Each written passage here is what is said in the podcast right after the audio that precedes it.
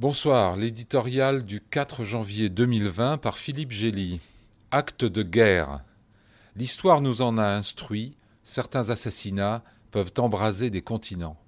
L'élimination du général Qassem Soleimani, ordonnée par Donald Trump, marque en tout cas une escalade considérable dans la guerre de l'ombre que se livrent par supplétifs interposés les États-Unis et l'Iran à travers tout le Moyen-Orient.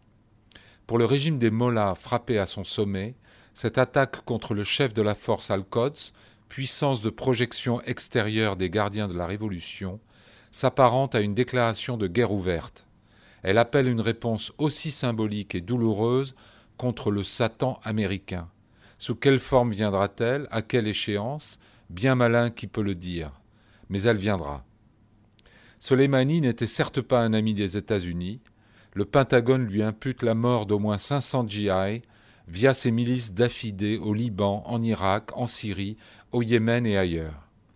Les Occidentaux ne verseront pas sur lui des larmes de crocodile, mais on aimerait être sûr que Donald Trump mesure la complexité de la partie d'échec dans laquelle il s'est engagé.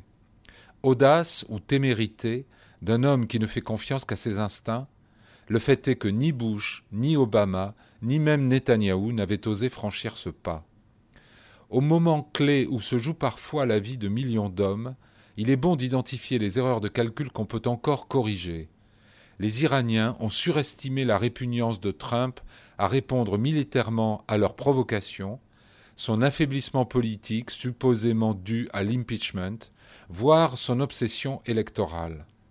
Le président américain, de son côté, compte peut-être trop sur l'effet de dissuasion de son coup de poker et la fragilité interne du pouvoir iranien, nourri de l'agitation sociale et des sanctions internationales.